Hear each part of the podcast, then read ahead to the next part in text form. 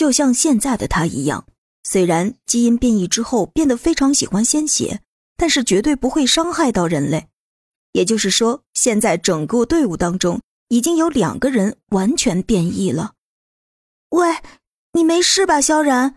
你现在感觉怎么样啊？小姨子夏清心赶紧过来关心道。其他几个女人也不落后，纷纷走过来关心萧然。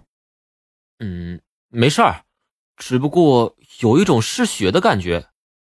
宋菲儿，你快想想办法呀！这种情况到底应该怎么办？是啊，是啊。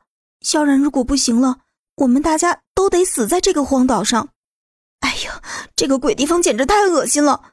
我好想赶快离开这里呀！几个人越说越着急。本来流落到荒岛上就已经觉得够倒霉的了，没想到现在唯一一个男人萧然也变异了。平日里很正常的人类，现在变得嗜血，啃噬动物身上的生肉，那得是多恐怖的一件事啊！嗯，我也没有办法。现在唯一的办法就是找到我的男朋友。宋菲尔刚说完，几个女人便异口同声的说道：“好，那我们赶紧出发，赶快找到他。”看样子，萧然变异了，是他们几个人当中最为关心的事情。现在这六个女人都已经对萧然产生了或多或少的好感，没有他，几个人根本没法在这荒岛上生存下去。女人们想要的，并不是在他活得很好的时候带来的锦上添花，而是在他缺乏安全感的时候，身边出现了萧然这样一个男人。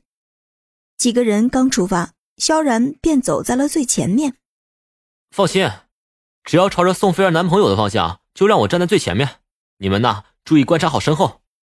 萧然看似淡然的说道，实际上他之所以站在最前面。是因为自己内心对于鲜血有一种莫名的渴望，刚才的一个野鸭子根本满足不了他现在的需求，必须要再遇到下一个生物才行。身后的宋菲儿完全能够体会到他现在的感觉，所以非常听话的走在队伍的最后面。